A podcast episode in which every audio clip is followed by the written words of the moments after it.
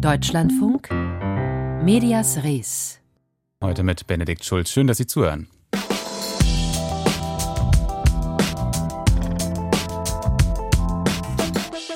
Fakten checken, das ist, ist jetzt nicht so verwunderlich, ziemlich wichtig, entscheidend für das Funktionieren einer Demokratie, gerade in Zeiten wie diesen. Nur was Faktenchecken eben auch ist, ziemlich aufwendig, ziemlich komplex, ziemlich kosten- und zeitintensiv. Allein schon, weil die schiere Zahl von Falschbehauptungen zunimmt. Wie kann man diesen Kampf gegen die Fake News Windmühlen gewinnen?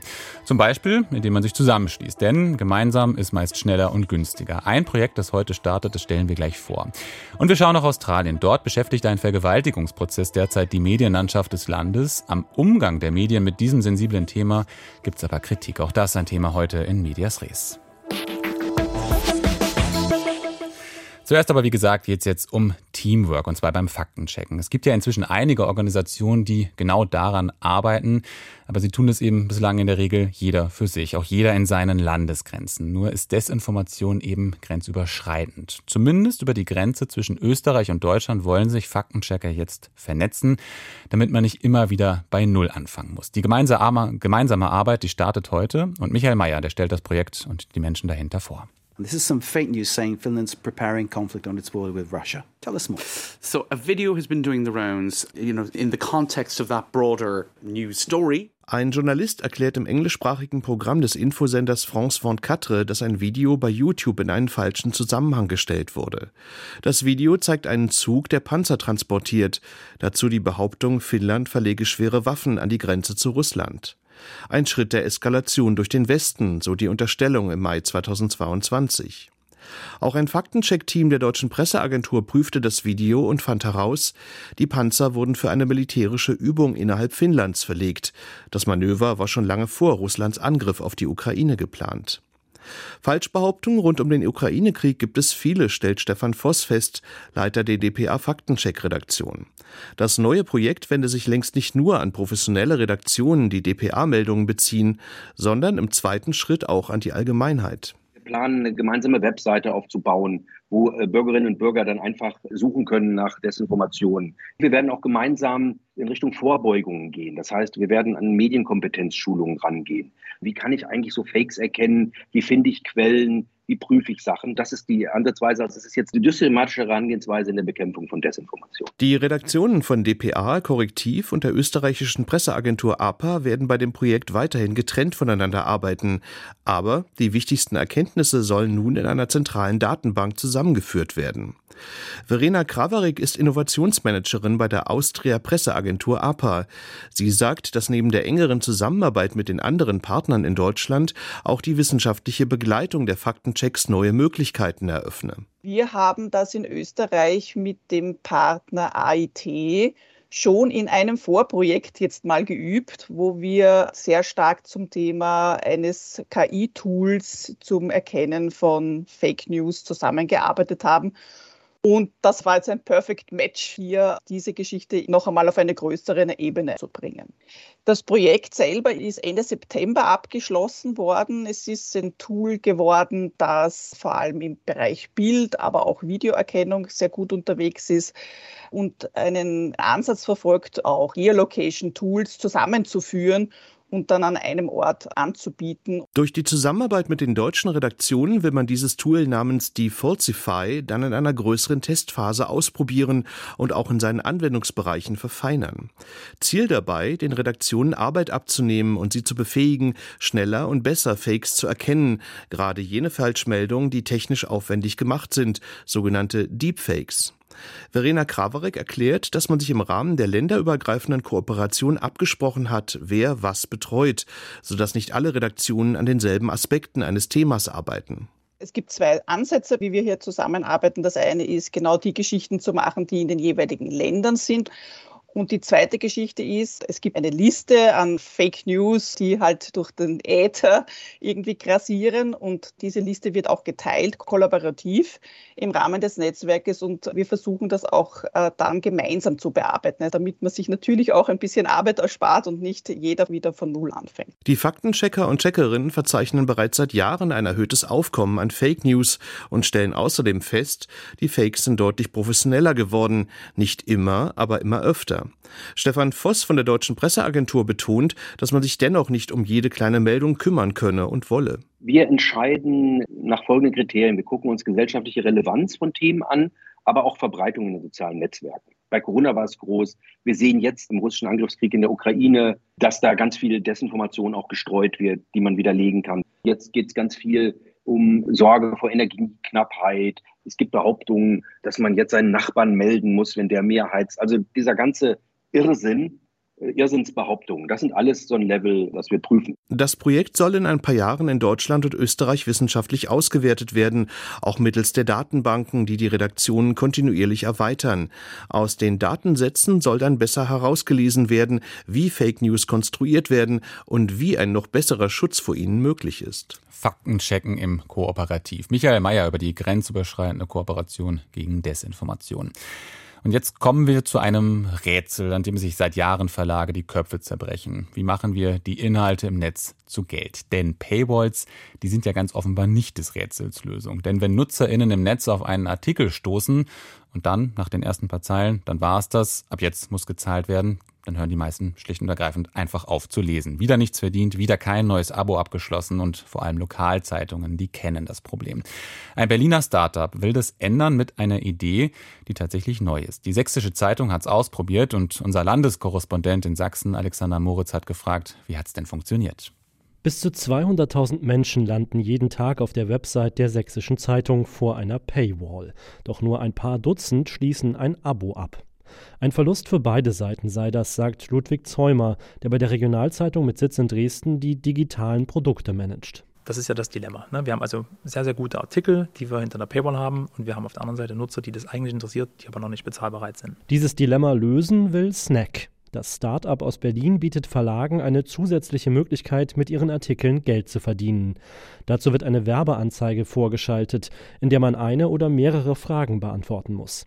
Für Werbekunden heißt das mehr Aufmerksamkeit für ihre Botschaft, verspricht der Programmierer und Snack-Mitgründer Henning Tillmann. Dass ich damit Zeit verbringe mit dieser Marke, ermöglicht eben der Marke, mir den Artikel stellvertretend zu bezahlen und damit freizuschalten. Das heißt, nach ungefähr 20, 30 Sekunden ähm, erhalte ich dann den kompletten Artikel und kann diesen lesen. Ähnliche Werbeformate sind von YouTube-Videos oder aus Spiele-Apps bekannt. Es könnte zum Beispiel ein Reiseanbieter fragen, magst du Städte reisen?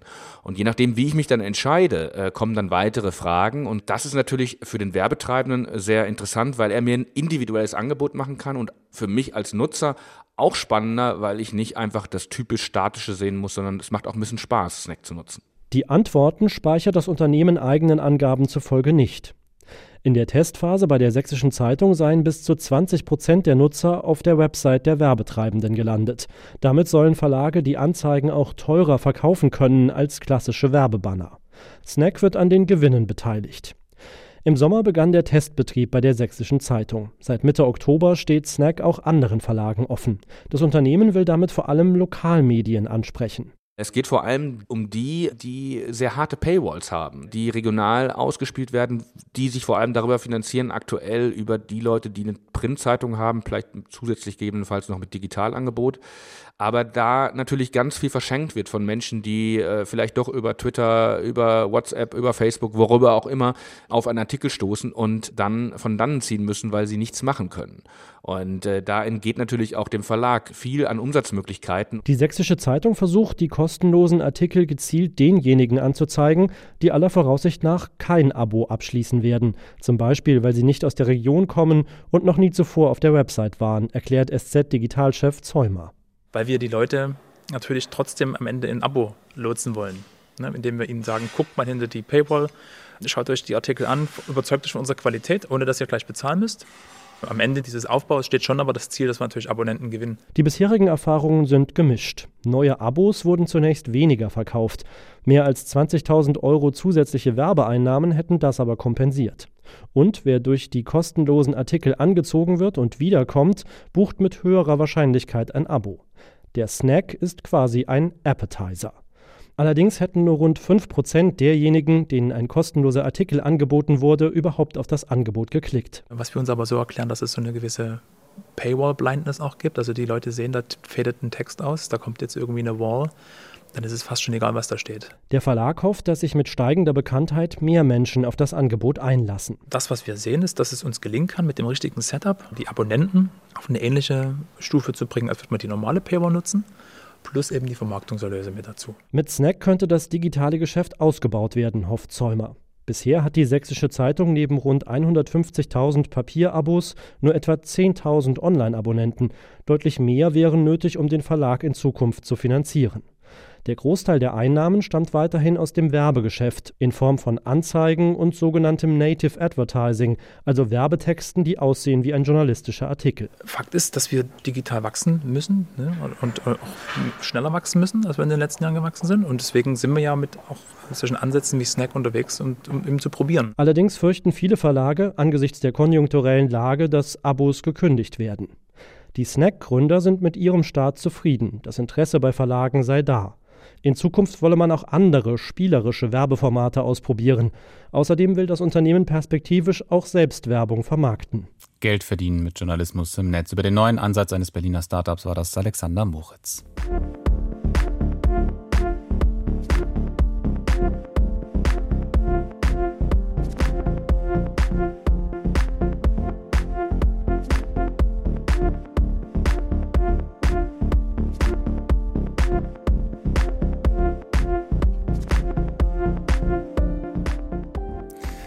Und es geht jetzt, den kleinen Hinweis vorweg, bei Medias Res um das Thema sexualisierte Gewalt und um Vergewaltigung.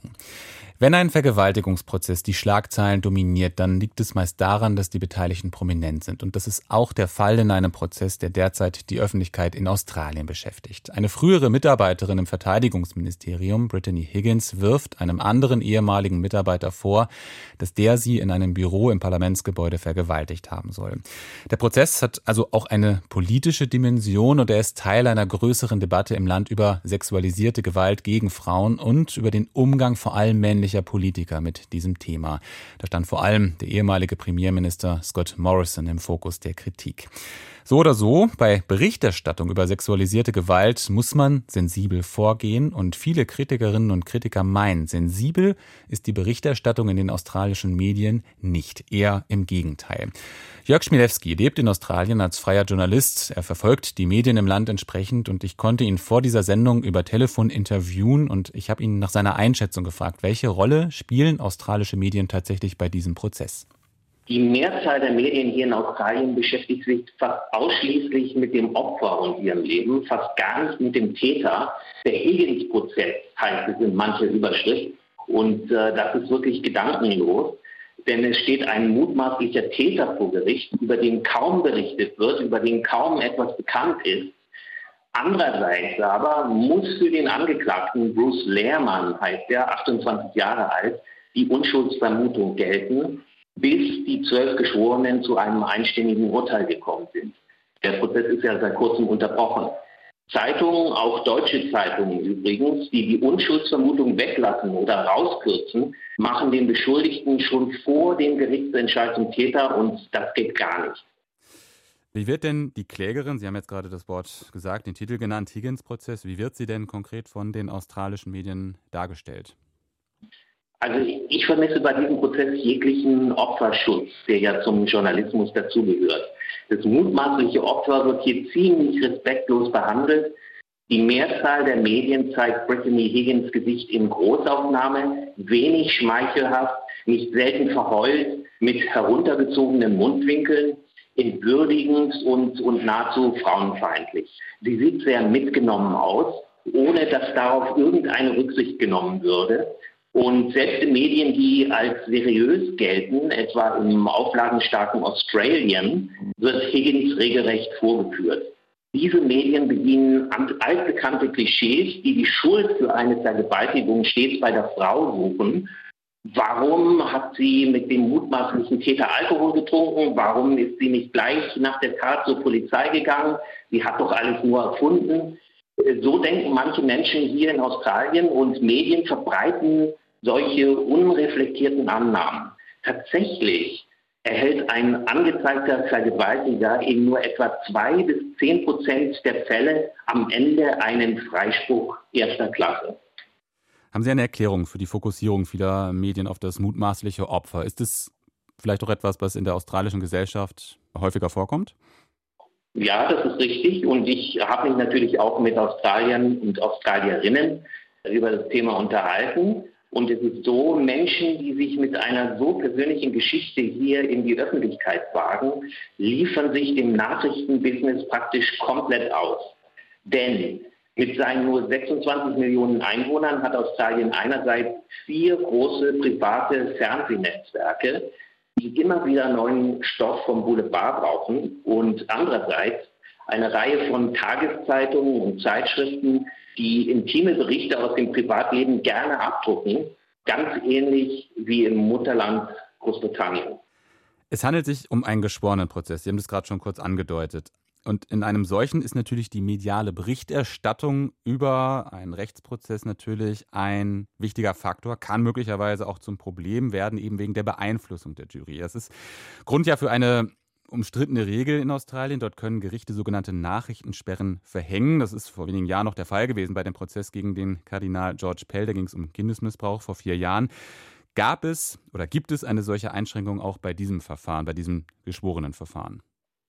Ja, eine solche Sperre gab es wieder mit der im Medienzeitalter etwas antiquiert wirkenden Begründung, die zwölf Geschworenen dürfen nicht durch Medienberichte beeinflusst werden.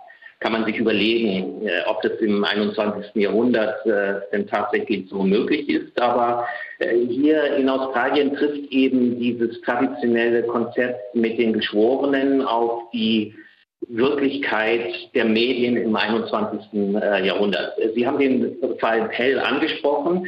Äh, damals durfte überhaupt nicht berichtet werden über den ranghöchsten Vertreter der katholischen Kirche. Äh, Details, für die Pell verurteilt und später in dubio pro reo freigesprochen wurde, durften nicht veröffentlicht werden. Nicht mal der Name des Kardinals durfte in der Zeitung stehen. Diesmal galt die Sperre nur wenige Tage. Dann durften Medien selbst über intimste Details der Vergewaltigung berichten. Und Higgins äh, sagte nach der Unterbrechung des Prozesses, ihr Leben sei bloßgestellt worden. Soweit die Einschätzungen von Jörg Schmilewski, freier Journalist in Australien. Das Interview haben wir vor der Sendung aufgezeichnet.